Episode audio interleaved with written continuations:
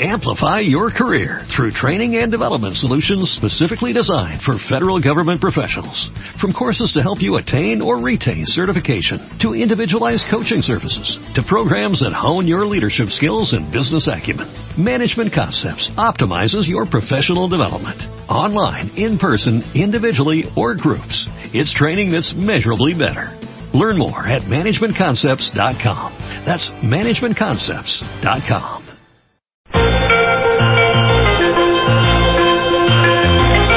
Milenio 3, en la cadena Ser, con Iker Jiménez.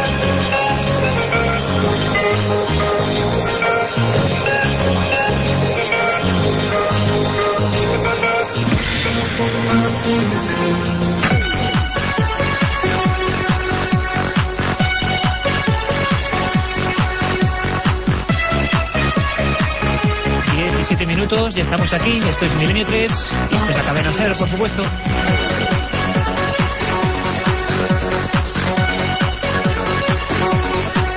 Con esta música de oxígeno, un oxígeno necesario, ¿verdad? Para esta increíble ola de calor casi casi paranormal. Habría que hacer caso a todos aquellos a los que no se hizo caso que hablaban del calentamiento de la Tierra.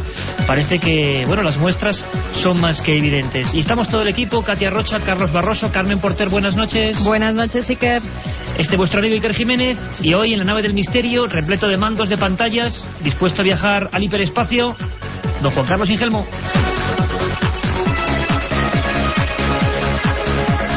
Y traemos, Carmen, un sinfín de cosas para esta hora de, bueno, misterios, como digo siempre, sugerencias, planteamientos, casos, herejes, rutas, un montón de cosas. Vamos a empezar con algo que está pasando en Sevilla ahora mismo, que tiene inquieto a un grupo humano importante, a los trabajadores de un restaurante, y que vamos a analizar porque es la pura sociología mm, del poltergeist, cómo se toma la gente, eh, cómo le impacta a la gente cuando ocurre un fenómeno de estos en su lugar de trabajo, ¿no? Nos traerá toda la información nuestro corresponsal en Sevilla, José Manuel García Bautista, que ha estado allí, ha visitado el restaurante, ha estado con los testigos y ha grabado sus palabras. Incluso yo creo que ha sido testigo con las cámaras, pusieron varias cámaras, como luego nos contará, de hechos extraños, Iker. Y después, Carmen, conoceremos a uno de los herejes más extraños. Ese archivo que abrimos de vez en cuando con personajes insólitos que fueron denigrados por la ciencia, por la religión, por la economía y que sin embargo merecen la pena ser recordados. Esa galería de condenados muy especial que abrimos en Milenio 3. Lo hicimos con Giordano Bruno, ni más ni menos. Seguimos con Andrew Cross, el Frankenstein de carne y hueso. Y ahora, no os lo perdáis, un científico al que llamaron loco, Nikola Tesla. Viajaremos otra vez a Andalucía, en este caso a la provincia de Cádiz. Allí la Guardia Civil ha localizado un calamar gigante en la playa de Tejariquer. Otro ejemplar más, esta criptozoología viva, y decían que Julio Verne estaba loco. Otro calamar gigante en las costas gaditanas y que realmente, bueno, pues nos muestra que el mar sigue siendo ese eterno desconocido. Abriremos más o menos a los 40-45 minutos esa sección que tanto os gusta, esas píldoras de misterio, esos casos clásicos. Carlos Barroso lo hará. Muy atentos. Además, yo creo que es importante en estas fechas para, bueno, recordar siempre que es un peligro inminente lo de la carretera. Todos con mucho cuidado estos días, por favor, este fin de semana, que es muy polémico. Hablaremos de la carretera de la muerte en Alemania.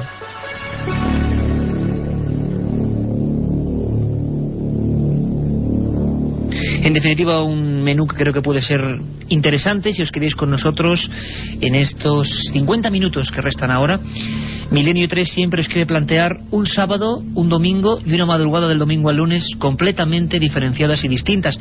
Lo he repetido en varias ocasiones, ya lo sabéis. Para quien todavía, bueno, pues anda despistado, recibimos muchos mails, por cierto, milenio3 arroba cadenaser.com, Carmen, abiertas las líneas, ¿no? Ya, totalmente. Por supuesto, después, a los últimos 10 minutillos del programa contestaremos a esos mails que nos habéis mandado a la dirección milenio3 Y daremos la dirección postal también porque es increíble, la dimos la semana pasada y nos han llegado psicofonías, cartas, envíos, documentos. Seguiremos esa vía de comunicación con todos vosotros eh, reivindicando, ¿por qué no?, también la presencia del papel, ¿no?, que es romántico y es bonito que siga ahí siendo una vía directa de contarnos cosas entre vosotros y nosotros. Pero sobre todo lo más importante es que este programa los sábados quiere ser más no me gusta mucho el término, pero magazine, eh, con varios contenidos, noticias, y el domingo vamos a centrarnos en un tema. Yo os adelanto que mañana tenemos material sensible y duro. Si hace unas dos semanas ya hablábamos de ese programa de impacto, que fue un programa casi de política y de informática y de profecías, que era el código secreto de la Biblia con Michael Drosnin, si el domingo pasado lo dedicamos a un tema puramente policial, pero terrorífico de verdad, como las muertas del desierto de Ciudad Juárez, ahora vamos con lo puramente paranormal, y esto va a ser un adelanto importante. Mañana, escuchad bien, Casas Encantadas en Madrid, en esta aparente deshumanizada ciudad donde ya nada mágico puede ocurrir, pero claro que ocurre, y lo haremos con testigos, con investigadores y muy atentos con policías y mañana de madrugada también un montón más de cosas, secciones, vuestra participación.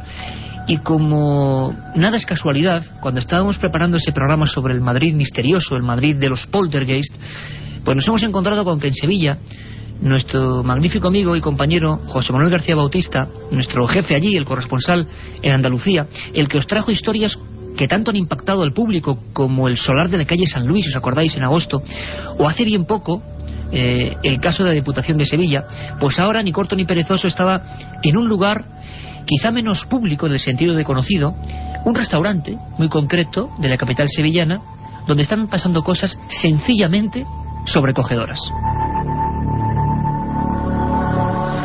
Don José Manuel García Bautista, compañero, buenas noches, bienvenido a Milenio 3. Buenas noches, Iker, buenas noches a toda la audiencia.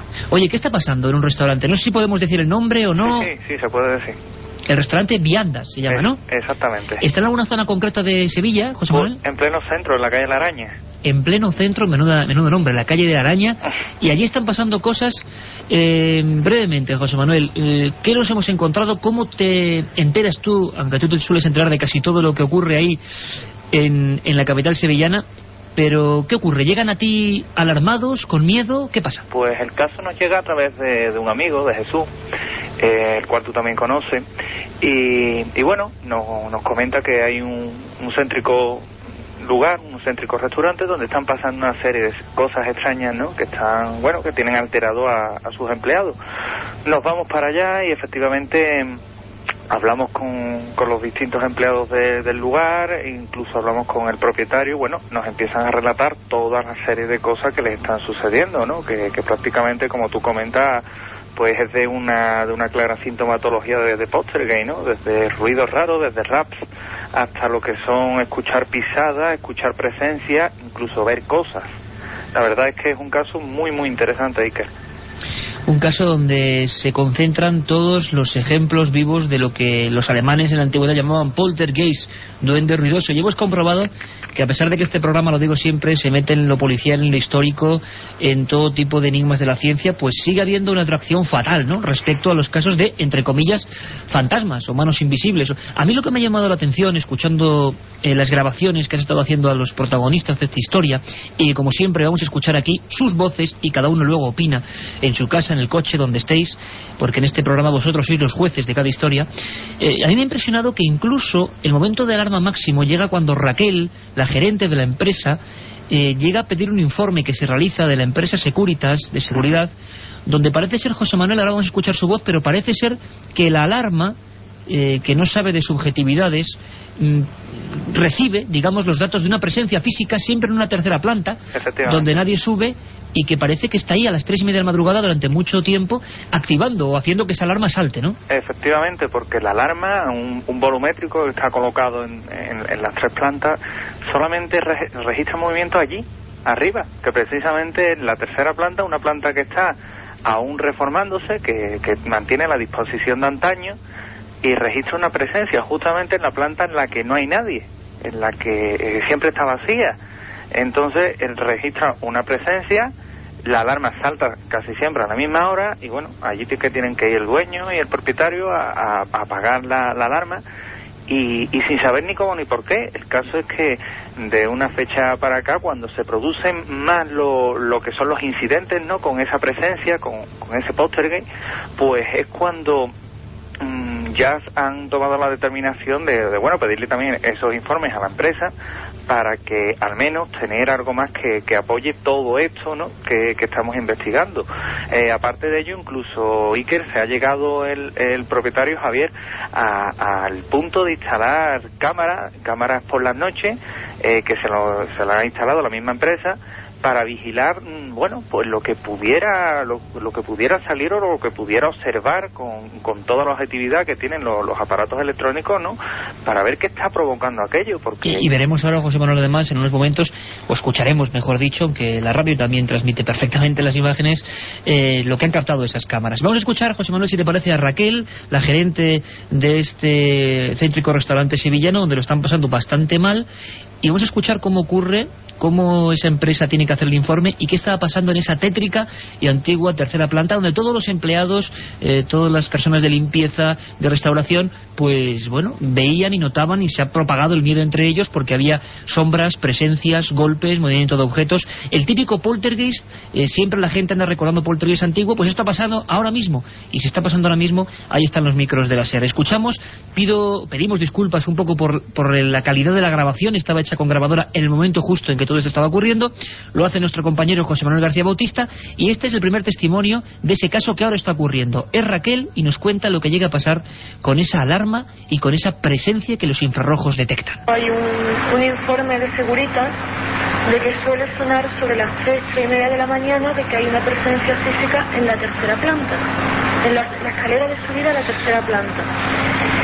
Eh, mi jefe se ha presentado en numerosas ocasiones, la puerta de entrada al bar está totalmente cerrada, tiene eh, lo que es un dispositivo de infrarrojos con un volumétrico. Y entonces lo que es curioso que ves en la tercera planta que hay una presencia física cuando lo que desde que está en la planta baja del bar hasta subir a la tercera planta tienes que pasar por dos o tres volumétricos más y sigue dando presencia física en esa zona. Se cierra arriba, se cierra todo todas las noches, incluso la tercera planta no se abre nada porque no se sube. Mm, que se cambien arriba habrá dos compañeros que se atrevan a cambiarse, también porque ya están influidos el resto por el miedo. La otra realidad. Milenio 3, en la cadena Ser.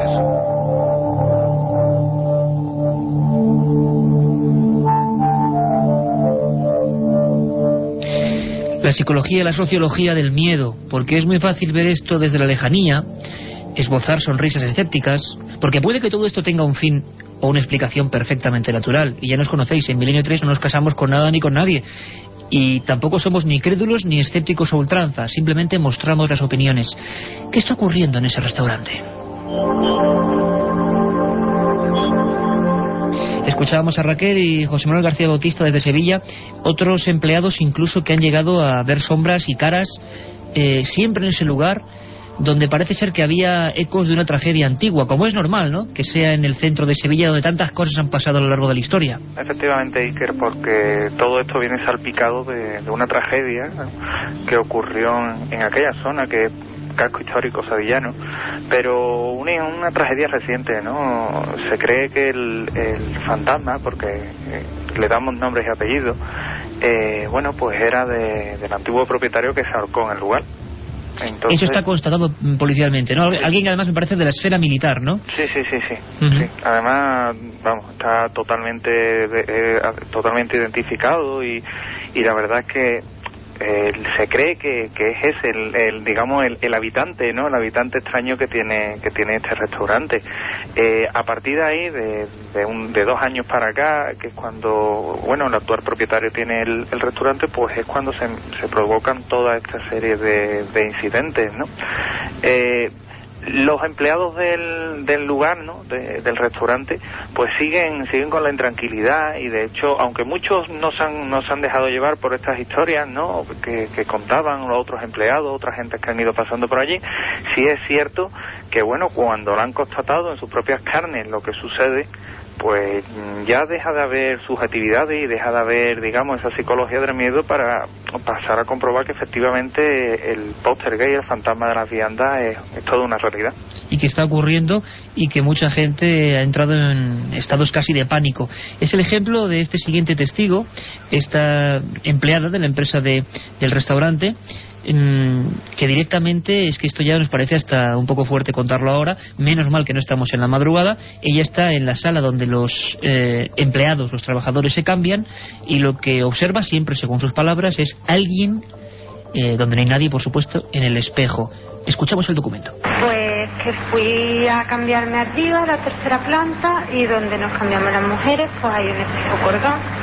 Entonces yo me estaba brochando el zapato, apoyando una silla y cuando miré para el espejo pues me pareció ver una sombra, vi una sombra y, y hubo un cambio de temperatura muy brusco. Escuchando imágenes cambios bruscos en la temperatura al tiempo que algo aparece. Esto nos lo indica las Biblias antiguas de estos fenómenos de personas como Harry Price, de los primeros investigadores que casi como detectives de lo insólito indagaban en estos asuntos. Siempre se dijo algo que yo nunca acabo de entender, pero la tradición, la leyenda, entre comillas las pruebas, indican que cuando algo de esto ocurre en un lugar cerrado, Dicen, incluso los primeros investigadores decían que el material esencial de su maletín de trabajo era el termómetro, las temperaturas bajan, no suben como ahora en toda España, sino que bajan radicalmente. Incluso, y no podía faltar en un fenómeno de este tipo, en un lugar antiguo, con una muerte trágica anterior, hay otra especie de efectos especiales, se puede decir así, que siempre acompañan este tipo de fenómenos. Y mañana, lo repito, con comisarios de policía, con policías que han intervenido dejando parte de estos hechos, vamos a ver cómo esto ocurre también en Madrid. Esto es un adelanto también para que comprobemos cómo ni siquiera la capital de España, con tanta infraestructura y tanta gente enloquecida de un lado a otro, se salva de esta otra cara de las cosas. Sebastián es otro empleado, uno de los camareros, que estaba colocando, eh, creo que para un evento especial, para una boda, sin nadie más en el, lugar, eh, los cubiertos, la disposición concreta de cada enser. Y esto, que parece increíble, nos ha llegado por varias vías y en varios casos distintos. Iba por una cosa y de repente toda la mesa cambiada.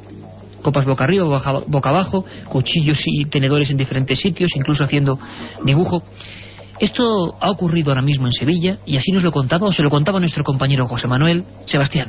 Estando una tarde aquí haciendo la guardia, como se suele decir, estaba en la primera planta preparando una mesa, como esta que está viendo, ¿no? Y bueno, iba poniendo los cubiertos, el tenedor a la izquierda, el cuchillo a la derecha, y bajé para ver si falta plato. Y cuando subí, pues había más o menos cuatro filas de cubiertos al revés.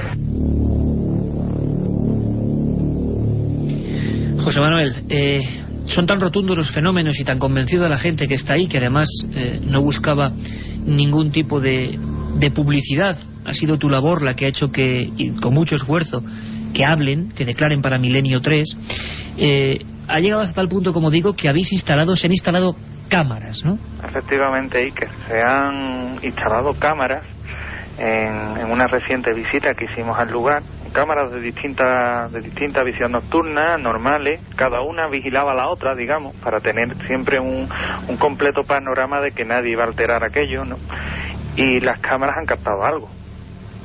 Han captado algo, es decir, una presencia eh, que está ahí, una presencia aparentemente lumínica, y en un caso único además donde eh, los investigadores y los propios implicados ya, es lógico pensarlo, inquietos por esa especie de ladrón invisible que está manejando las alarmas, que está moviendo objetos, que está apareciéndose, pues qué forma puede haber de, plasmarlo o de cazarlo. Escuchadme atentamente porque hacía mucho tiempo que no se intentaba atrapar un poltergeist de esta forma, y está pasando ahora mismo, lo repito. Jesús es uno de los hombres que estando allí, eh, pues dispuso varias cámaras, una de ellas nos lo va a explicar con visión nocturna, y algo pareció, algo pareció en esos fragmentos de película. Vamos a escucharle. Se pusieron eh, una de las cámaras, una Sony Handicap de visión nocturna, debajo del volumétrico que detectaba eh, la alarma eh, que normalmente solía fallar y las cintas una vez visionada, hemos encontrado unas pequeñas especies de bolas, eh, por llamarle de alguna manera, unas esferas, que se observan en el infrarrojo como de un color verdoso, que salen en sentido transversal a la imagen, eh, duran muy pequeño tiempo, son visibles varias de ellas.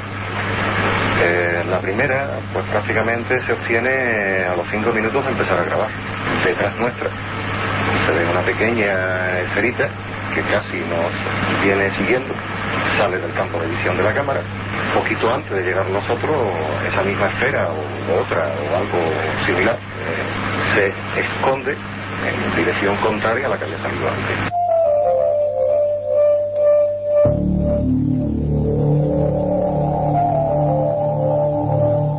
Las cámaras han sido testigos de lo que está pasando ahora en ese restaurante sevillano. Esperamos desde aquí, desde luego, que no haya complicaciones para los dueños de este lugar, eh, que la gente, por favor, no, acuda pensando, causando molestias, porque eso es un, un oficio como otro cualquiera, un, un restaurante, tienen que seguir su vida cotidiana pero nosotros como periodistas pues hemos intentado saber meter los micros que ya decimos que procuran, a veces lo logramos y a veces no, estar donde nadie llega en estos temas y registrando cosas como estas. Las cámaras han enfocado una especie de esferas, también de sombras. José Manuel, tú de esas noches de experimentación, mm, de capturar al intruso, estás allí, ¿no? Sí, sí. Y además, mm, Iker, también te tengo que decir que tanto Rafael Cabello como yo, como el propio Jesús, pues bueno, cuando subíamos porque sin, sentimos algo arriba, se apagó, se apagó una luz, subiendo para arriba fuimos testigos de cómo arriba, en la planta tercera, se ven sombras. Sombras... La llegasteis a ver vosotros perfectamente. Perfectamente, además. Y sé además, y tengo que decirlo, tanto Rafael Cabello como de José Manuel García Bautista, de tu absoluta asepsia eh, como buen corresponsal para estos temas, eh, que nunca entre nosotros diríamos algo más, al revés, mm, tenemos mucha más prudencia en estos casos, precisamente para no dejarnos llevar, porque nos debemos a nuestros oyentes.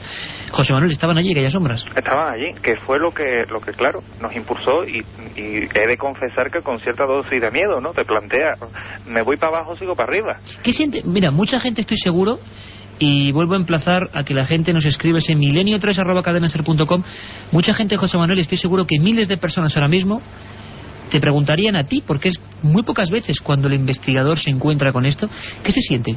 miedo por lo menos yo eh, lo que pasa es que eh, es mayor la curiosidad que, que particularmente yo tenía que el miedo que se siente ¿no? Tú vas por una escalera subiendo lentamente, lentamente, escalón tras escalón, y bueno, estás viendo cómo mm, hay una especie de, forma que, que, se cruza por arriba, entonces llega un momento en el que, claro, eso unido a los raps que se están escuchando, mm, te plantea lo que comentaba antes, mm, en décimas de segundo, ¿qué hago? ¿Me voy para abajo disparado? O, sigo y, veo que puede ser. En nuestro caso, pues tanto Rafael Cabello como yo seguimos para arriba, eh, se nos ve aparecer en, las cámaras y justamente eh, mientras que estamos comprobando aquello y, salimos ya de plano, ¿no? se ve de nuevo surgir una especie de, esfera luminosa del tamaño de una pelota de tenis que eh, sale de la habitación número 4, dobla el pasillo y sale escaleras abajo. Claro, eh, esto, aparentemente, aquí viene otro dato curioso que te puedo adelantar casi en primicia. Eh, esto captado por una cámara, pero es que cuando hemos visto la, la cinta de la segunda cámara, también lo registra. Con lo cual tenemos el, el mismo dato grabado por dos cámaras.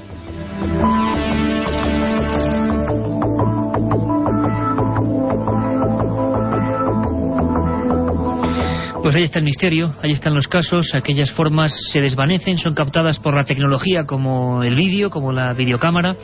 Está ocurriendo ahora, esto es solo un primer adelanto, la investigación, porque José Manuel García o Rafa Cabello son por supuesto investigadores, además de contadores de estas cosas, y están involucrados a tope, y nos permiten de vez en cuando entrar en lo que es la vida de un auténtico investigador de estos fenómenos, eh, sin creencias, sin mesianismos, sin opiniones a priori, y saber qué ocurre. Seguiremos informando, compañero, un gran trabajo y a ver qué ocurre y sobre todo un abrazo fuerte y tranquilidad y calma a los compañeros de ese restaurante en el pleno centro de Sevilla. Muchas gracias, Ike.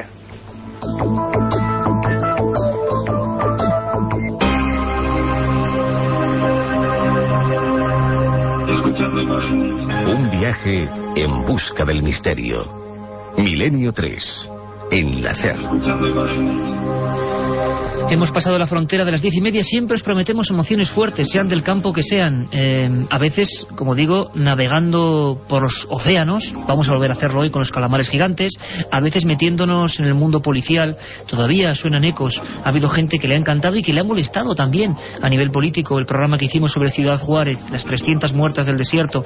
Eh, bueno, pues este programa, por favor, no lo encasillen. Este programa simplemente explora. Carmen, impactante, ¿verdad? Espeluznante lo que nos contaba nuestro amigo José Manuel García Bautista. La verdad es que muchas veces el investigador, y nos lo preguntan muchas veces, qué bien os lo pasáis cuando lleváis a cabo estos temas, cuando investigáis. No siempre se pasa bien, a veces las investigaciones son muy duras y un abrazo muy grande para la gente de ese restaurante que lo debe estar pasando realmente mal. Y ahora, si os parece, para cambiar de tercio, como diría Manolo Molés rápidamente, en una larga cambiada, vamos a abrir ese archivo de los herejes, la galería de condenados, esas personas que, bueno, nos podéis solicitar, eh, preguntar, plantear. milenio3 arroba cadenaser.com porque queremos saber mm, a vosotros, a la audiencia, que sabéis que cada vez somos más, lo sabemos y lo comprobamos con vuestro cariño, eh, ¿qué personajes os inquietan? ¿Qué personajes del hoy o del ayer os han llamado la atención, de cualquier campo? La ciencia, la investigación. En este caso, vamos a ir de nuevo a esa especie de magia que se provocó a final del 19, que era la electricidad.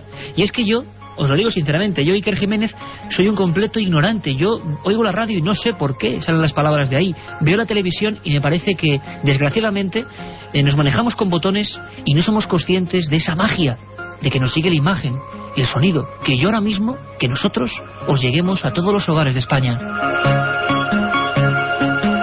Esa es la magia de la tecnología y se la debemos a hombres que fueron pioneros, se la debemos a auténticos aventureros, algunos pagaron con su vida. Hablábamos de Giordano Bruno, quemado por la Inquisición por, mm, bueno, reivindicar la libertad de pensamiento. Hablamos de otro olvidado, Andrew Cross, al que, bueno, tuvo la desgracia, quien tuvo la desgracia de descubrir un ácaro y pensaron que se entrometió con Dios. Y ese fue su gran error. Hablamos en definitiva de misteriosos personajes. Y hay uno, en el ámbito de la ciencia, que curiosamente, fijaros, tengo una nota aquí, en 1943, después de su muerte, eh, la Corte Suprema de Estados Unidos falló a favor de un hombre de origen serbio que provocó mucho tumulto en la época, llamado Nikola Tesla.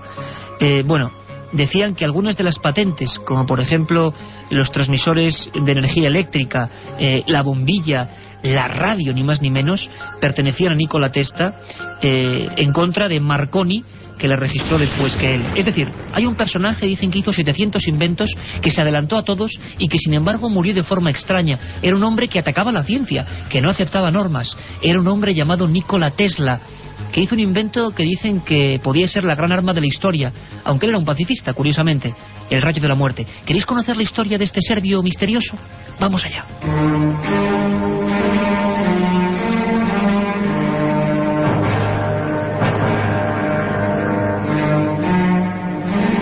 Cuatro centavos en los bolsillos. Ese era todo el capital que un serbio llamado Nikola Tesla poseía al llegar a Nueva York. Amanecía 1884 y nadie podía suponer que uno de los mayores genios incomprendidos de la historia acababa de poner el pie en la capital del mundo.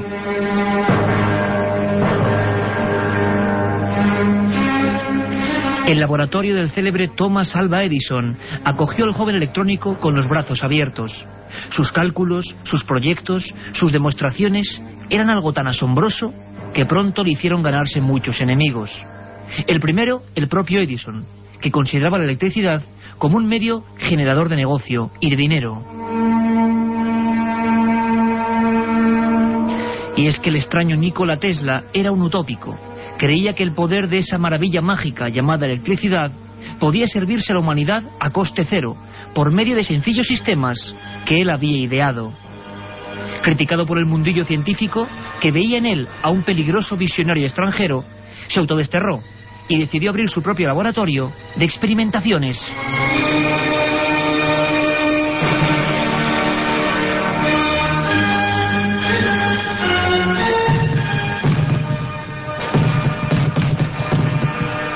Extrañas bolas de fuego, accidentes, chispas azuladas que ascendían hacia los cielos, cráteres en mitad del terreno.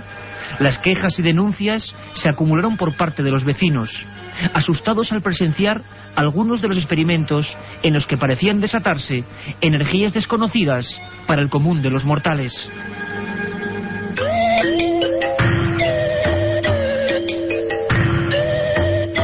El primer radar, la radio, la torreta eléctrica, la bobina de corriente o el sistema primitivo de la televisión. Todo lo que los demás siquiera imaginaban, Tesla ya lo había puesto en marcha en aquel mítico descampado de Long Island. Teatral, de rostro anguloso y mirada penetrante, parecía tener un poder hipnótico ante los hombres de ciencia que en masa acudían a aquellas demostraciones del futuro. George Westinghouse, dueño del mayor imperio electrónico del mundo, era uno de los habituales y comprobó asombrado que el serbio no tenía apenas para comer. Por ello se ofrecía comprarle una de aquellas patentes, a cambio de unos miles de dólares, para poder seguir las investigaciones. Esa patente era ni más ni menos el primer sistema de corriente alterna, capaz de dar luz a millones de personas a un mismo tiempo.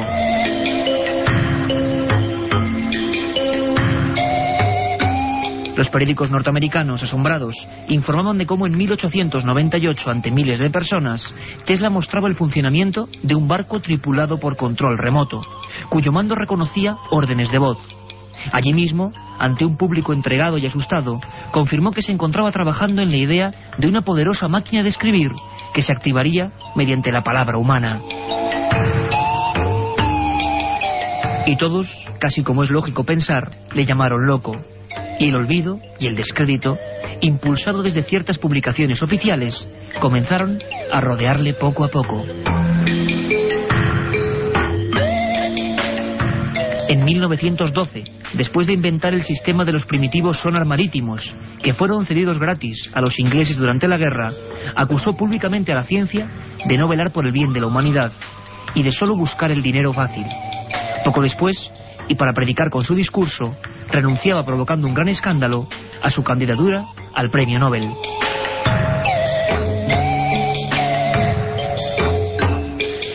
Sin embargo, a pesar de su aparente talante pacifista, sabemos, gracias a los pocos documentos que se han podido recuperar sobre su persona, que Tesla pasó años en busca de un extraño ingenio, que catalogó como rayo de la muerte. Un haz lumínico capaz, según él, de provocar explosiones gigantescas a distancia y que iba a poner en marcha en una fecha concreta, el 30 de junio de 1908.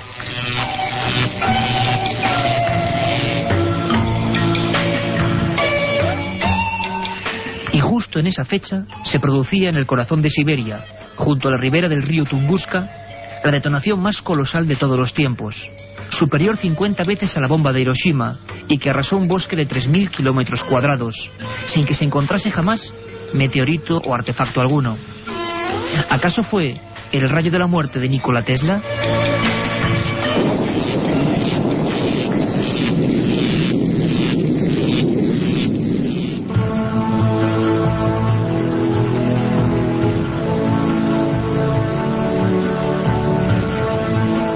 En 1943, con un cuerpo entumecido y afectado por décadas de proximidad a todo tipo de energías y explosiones, fallecía este enigmático personaje, una rara avis, un hereje condenado de la ciencia, al que todos vieron demasiado peligroso por su mentalidad libre, que no aceptaba las normas.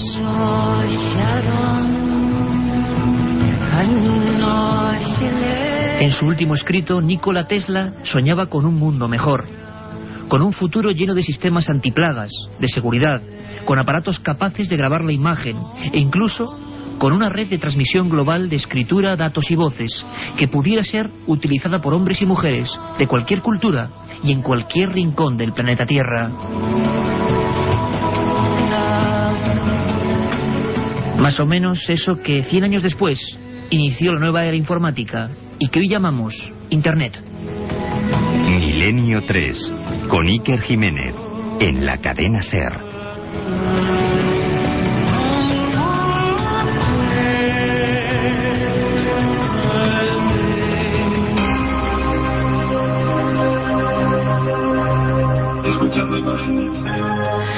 Menudo ejemplo, Carmen, ¿eh? el de científicos como Nikola Tesla. Decían que la ciencia o el establishment científico, ¿no? Le pasaba igual que a Giordano Bruno. Decían que estaban solo para servir, si no para servir, y, y fueron condenados. Pero el ejemplo cunde, ¿verdad? Y es bueno recordarlo. Por supuesto, Iker.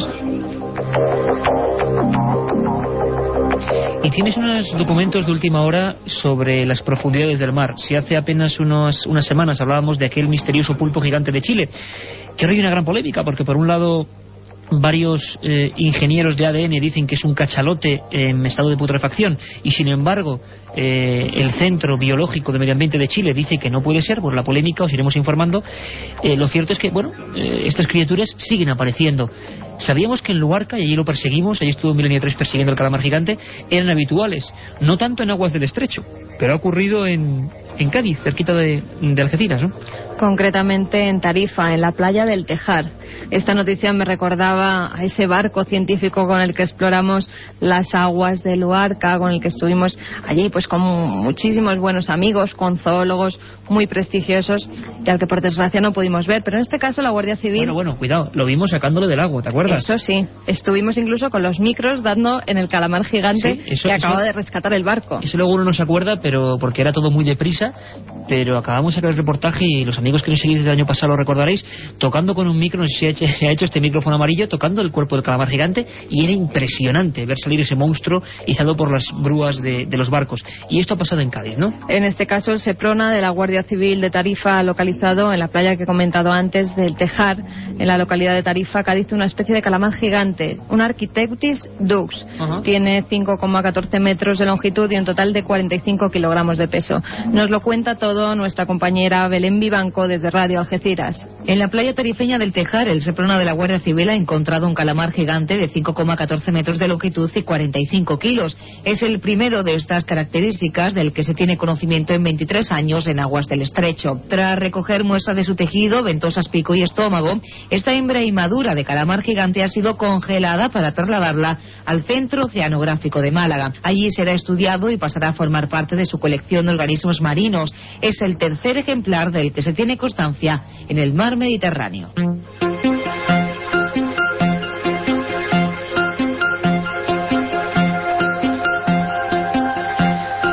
Somos Milenio 3 y esta es a vía abierta milenio 3 arroba cadenaser.com milenio 3 con número arroba cadenaser.com a vuestra disposición porque ahora enseguida vamos a pasar con vuestras consultas.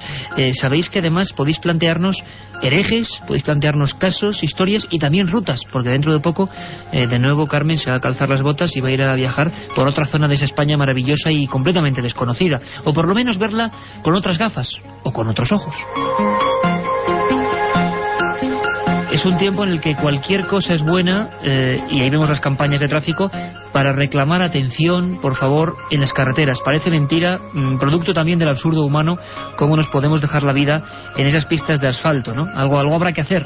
Tendrá que salir un científico para, para inventar alguna otra cosa, esperemos, porque la sangría es, es terrible. Y solo hace falta una cosa, o por lo menos ayuda, precaución, atención, por mucho que estéis escuchando Milenio 3, por favor, eh, ojo al volante. Vamos a recordar una historia que pasó en carreteras, en una muy concreta.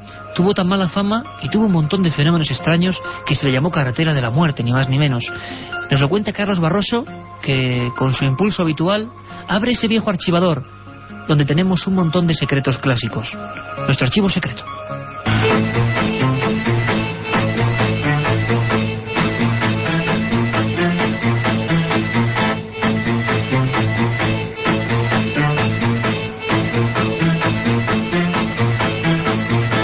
Muchos meses tuvieron que pasar hasta que un equipo de expertos pudiera determinar por qué el kilómetro 239 de la carretera que une Bremen con Bremerhaven en Alemania tenía un historial tan macabro. Desde su inauguración en el verano de 1929, más de 100 vehículos se habían estrellado exactamente en ese punto kilométrico, en un tramo totalmente recto.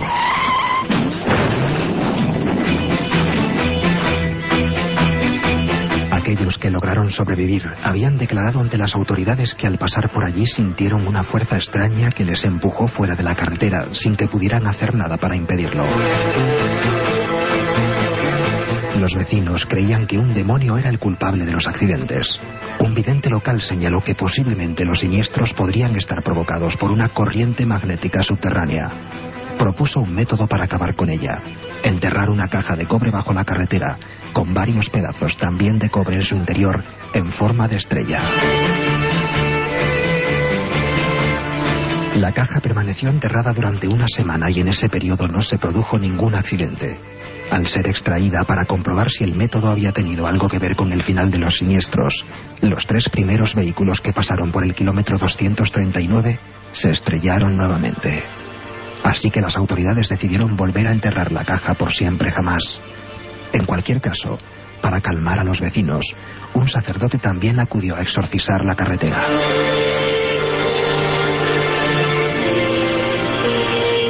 Desde entonces, el kilómetro 239 de la carretera entre Bremen y Bremerhaven, en Alemania, no ha vuelto a ser, nunca más, escenario de la tragedia y el dolor.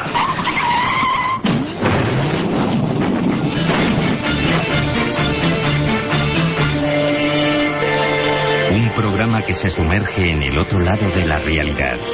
Milenio 3, con Iker Jiménez y todo su equipo en la SER.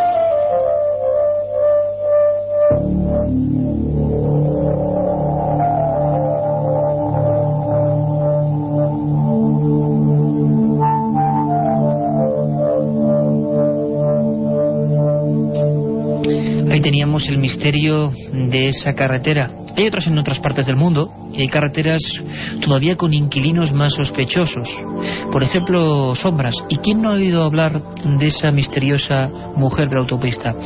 Leyenda urbana, en realidad, os prometo un programa solo sobre esas historias que con la velocidad de un chiste o de un rumor recorren España y el mundo.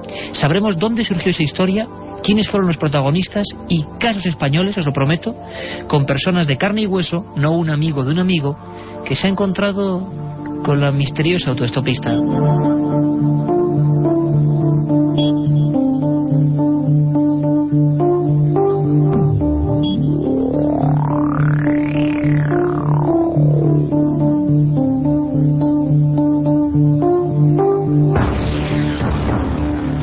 La carretera sigue siendo un lugar lleno de enigmas, donde ha habido casos tan terribles como el de Maximiliano Iglesias Sánchez, que abrió un telediario en la primera cadena, imaginaros, año 74.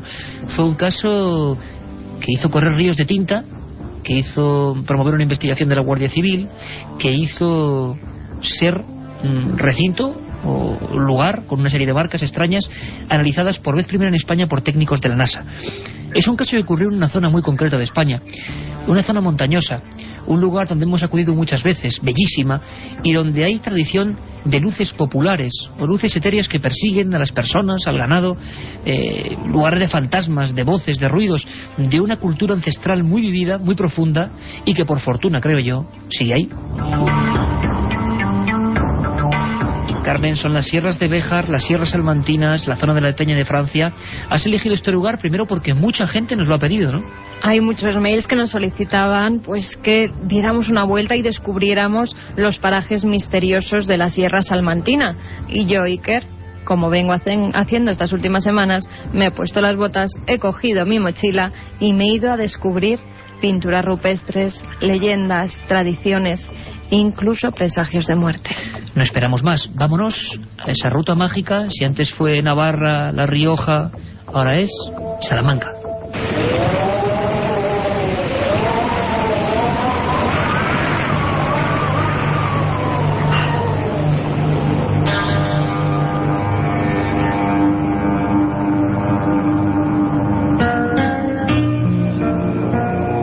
Buenas noches, viajeros.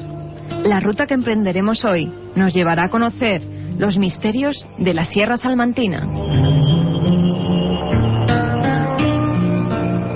Nuestra primera parada será la Peña de Francia, enclave extraño donde se alza el santuario de la Virgen Morena. Según cuenta la tradición, una imagen que llevaba escondida allí varios siglos fue hallada en la Edad Media por Simón Roland, un joven parisino al que una revelación divina le hizo caminar en busca de una talla de madera que había sido ocultada en una peña muy alta e inaccesible. Todas las noches escuchaba una voz que le decía, Simón, vela, vela, y velarás que en el risco más alto tú la encontrarás. Tras muchas aventuras y desventuras, el muchacho llegó a la peña de Francia, donde una voz sobrenatural le indicó el lugar donde se hallaba la imagen de la morena. Allí mismo, a 1723 metros de altura, se construyó el santuario donde aún hoy acuden miles de fieles ante los supuestos milagros que allí acaecen.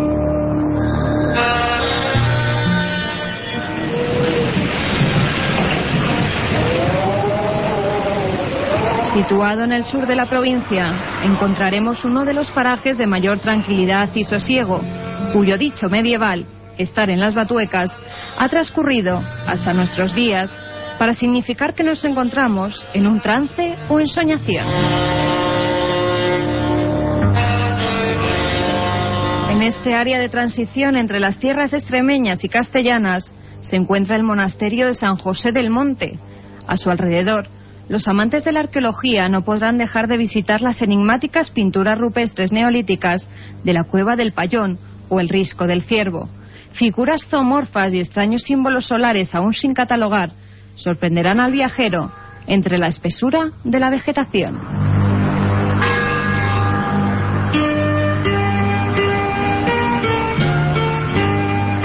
Por estos lares ocurrió uno de los casos más sorprendentes de la casuística ovni un suceso que por primera vez encabezó el telediario en su primera edición.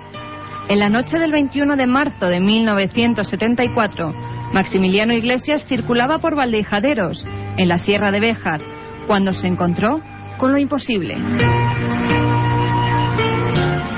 En un lateral de la carretera, observó un grupo de luces y varios seres de gran altura que estaban manipulando una especie de herramientas. Asustado por lo que estaba contemplando, Maxi se escondió entre unos matorrales para no ser visto, pero aquellos individuos se dieron cuenta y comenzaron a perseguir al asustado camionero. Una experiencia terrorífica de la que se encontraron huellas sobre el terreno. La NASA, por petición de la Guardia Civil, envió dos técnicos para comprobar lo sucedido.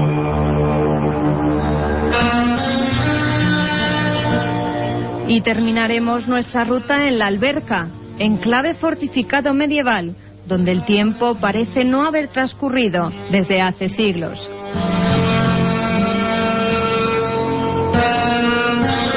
El 15 de agosto se celebran sus fiestas patronales, donde los albercanos rescatan las vestimentas de sus antepasados y los ritos ancestrales. Cuando cae la noche por sus calles empedradas, surge la figura enlutada de la moza de ánimas, que recorre el pueblo recitando una oración por los difuntos y las ánimas del purgatorio, mientras hace sonar una pequeña campanilla.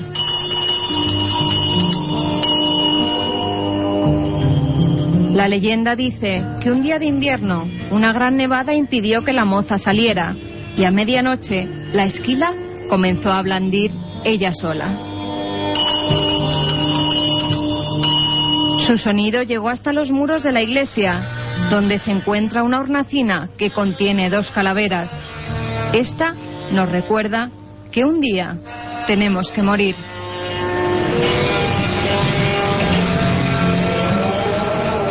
Un viaje en busca del misterio. Milenio 3, en la SER.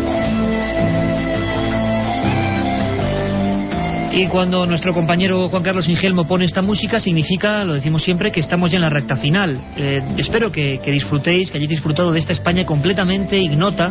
Eh, quizá podamos ver de otra forma lugares que no son incluso conocidos. Desde luego, un saludo para todos los amigos de la Alberca, de la Sierra de Béjar, de la Peña de Francia.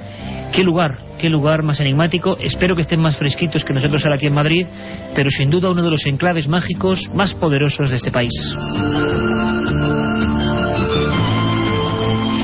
Herejes, rutas, noticias, documentos, testimonios y ahora, por supuesto, algo esencial. Vuestras preguntas, Carmen, las han enviado al milenio3.cadenaser.com y nos es imposible, por supuesto, nunca dar todas, pero vamos seleccionando, ¿no? También, ante todo, dar las gracias a todos esos amigos que nos habéis enviado cartas a Milenio 3, Cadena Ser, Gran Vía 32, octava planta 28013 de Madrid. Repite, repite Carmen, porque la gente quiere enviarnos un montón de cosas eh, y vamos a ver si pueden tomar lápiz y papel. Programa Milenio 3, Cadena Ser, Gran Vía 32, octava planta 28013 de Madrid. Mientras hacíamos el programa, a través del mail, Eduardo Bidondo nos ha escrito y nos dice, hola, soy un oyente navarro de 15 añitos y a pesar de mi edad me interesan mucho los temas de posesiones o de sucesos como el del bar. Mi pregunta es, ¿existe alguna forma exacta de identificar un espíritu? Y si existe, ¿hay alguna forma de lograr que el ente se vaya? Eh, pues eh, que sepamos, el hombre todavía no ha podido identificar nunca a un espíritu. O sea que, bueno, estamos en ello. Solo tenemos indicios y cosas extrañas. Pero te aseguro que todavía hoy nadie ha podido conocer, saber, identificar su naturaleza. Félix Rivera nos dice felicidades por el programa. Me gustaría que un día lo dedicaseis al Cristo de Palencia. Hombre, ese Cristo enigmático donde los haya, que provocó varios eh, procesos judiciales en el siglo XV y XVI, que fue recogido en el siglo XIII y que está hecho con piel humana y que algunos biólogos y bueno personajes importantes dentro del mundo de la antropología hablaban de que era una momia, el Cristo de Palencia, envuelto además de un sinfín de enigmáticos sucesos. Haremos un programa sobre él y ahora mismo nuestro compañero Juan Carlos Ingelmo nos hablaba de otro Cristo misterioso. Por lo tanto, nunca hay casualidad, haremos un programa sobre esas figuras, hay muchas, Palencia, Orense, el Cristo de Limpias. Bueno, ¿cuáles son sus misterios? Tema que te apasiona, Iker, y por el que nos pregunta nuestro amigo Alberto. Hola, Iker, mi pregunta es si me puedes decir algo sobre el hombre pez de Liérganes. Pues uno de los más increíbles, maravillosas y fascinantes historias del hombre pez de Liérganes que hizo que nada, pues un cualquiera, ¿verdad? El doctor Gregorio Marañón, ni más ni menos, le dedicase un libro a un supuesto hombre que vivió bajo las profundidades del mar. Si vais a Liérganes, a ese pueblecito maravilloso de la costa santanderina o cerca de la costa santanderina, veréis que hay un paseo y hay un monumento. Y en vez de haber un monumento a un alcalde, a un político, cosa que me parece muy bien, viendo cómo están las cosas, hay un monumento al hombre pez, a ese hombre con escamas que vivió en el agua y que sigue siendo una historia apasionante, investigada por el padre Fijo y Gregorio Marañón, un programa aquí y posiblemente, ojalá, desde Liérganes. José Manuel Sanz, un oyente del programa, que nos pregunta que dónde podría oír algunos de los programas emitidos. Siempre lo decimos, tenéis una web amiga con el permiso, por supuesto, de esta casa, de la cadena SER, que es www.ikerjiménez.com, la web de este equipo, donde hay 100 emisiones, ni más ni menos, de este programa, pues con un solo clic. Iker Jiménez, mi nombre todo junto, punto com. Y a ver qué le puedes decir a Isma sobre los sucesos de Tibisa, ya que él vive a escasos 30 kilómetros de allí. Bueno, pues un lugar también de esos extraños. Habrá que hacer una ruta a Tibisa, Carmen. Y sabéis que hace poco hablábamos con directores, con Pedro Costa, con Oscar Iber, que estaban haciendo una película sobre los suicidios de Tarrasa. Personas que en España, pues víctimas de un delirio, de lo que fuera, se echaron a la vía del tren con un mensaje. Los extraterrestres nos llaman, el lado crudo de estos temas, y fueron decapitados. Ocurrió en Tarrasa y todo esto tenía que ver con un pueblecito muy curioso eh, de Tarragona, eh, de Tarragona y Castellón, llamado Tibisa. Un montón de historias que analizaremos. No hay para más, Carmen.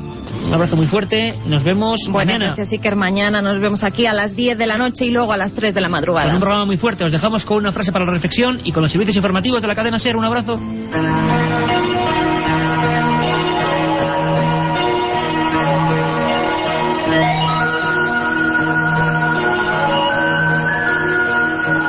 Decía Marcel Prevost, el afortunado hallazgo de solo un buen libro puede cambiar el destino de un alma.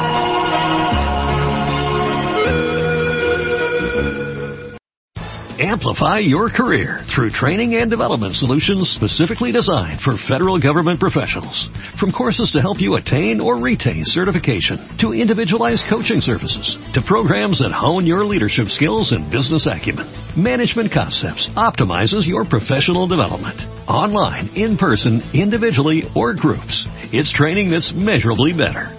Learn more at managementconcepts.com. That's managementconcepts.com.